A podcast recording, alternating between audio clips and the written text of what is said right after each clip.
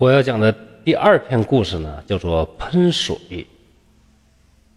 说清朝初年著名的诗人呐，叫做宋婉。他在京城做官的时候呢，租了一座又大又荒凉的宅院。这么一天晚上，宋婉的母亲带着两个丫鬟，早早就休息了。忽然听到院子里边啊，有那种噗噗的声音。很像是裁缝在熨衣服的时候把水喷到衣服上的声音。宋母感觉很奇怪呀，就派丫鬟去看。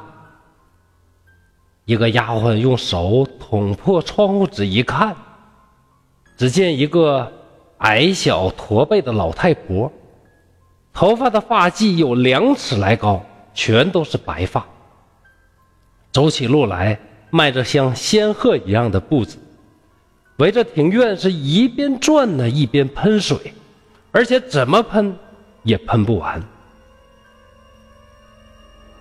丫鬟把这种怪事啊告诉给宋母，宋母呢也忍不住凑到窗户纸上呢去看。只见那老太婆突然就窜到窗前，对着宋母和两个丫鬟是一顿猛喷。这家伙！比那高压水枪还厉害，当时呢就把窗户框给干倒了，把三个人呢也都给喷趴下了。直到第二天，家人才发现，一看呐，哎呦，宋母和一个丫鬟的已经死了，只剩另一个丫鬟呢还有点热乎气儿。大家呀一顿掐人中啊，一顿按摩呀，终于啊把这个丫鬟给抢救过来。这才知道整个事件的经过。宋婉宋大人呢一听呢是悲痛欲绝呀，命人把院子是掘地三尺去找，还真就发现了这么一具尸体，模样呢跟丫鬟说的是一模一样。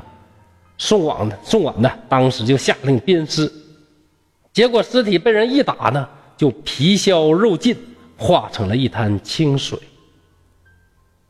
这故事啊。到这儿就结束了，感觉有点儿这个没没头没脑的，对吧？而宋婉这个人呢，在历史上确有其人，为官多年，后来有人就诬陷他呀与叛军逾期通谋，因而呢被抄家入狱。关于这篇喷水呢，有好多的这个解读。一方面呢，因为故事特别简单啊，只有几句话；再一方面呢，确实宋婉呢在历史上真就有这个人。那蒲松龄为什么要编排这个故事，而且一定要安到这个宋婉身上呢？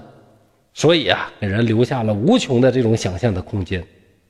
有人分析就说了，说老宋家呀，代表什么？入侵的这个满清，而大宅子原来的主人呢，虽然死去了，但是呢，愤而反击，做鬼呢也要跟他拼了。还有一种说法说呀，喷水的老太太影射了当时朝中的官员。一天天的没啥闲事搁那血口喷人啊，血口喷人呐。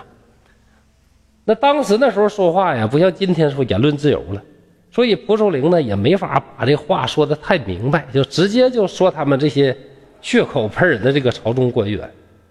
到了现在呢，咱呢也不能说把老蒲叫醒，说问问，说究竟咋回事啊？联想一下今天的一些所见所闻呢。这篇故事其实我感觉非常适合现在今天去讲。那么以下呢也是我的这个看法：喷水喷水嘛，那什么样人呢喷水啊？那就是对这不满意，对那不满意，就各种喷的那种人嘛。那今天咱就管这叫喷子，对不对？你说现在有些网友啊，是这事儿也喷喷啊，那事儿也喷，无风喷出三尺浪，是有言喷上万重天了。那这里啊，刘侃山呢？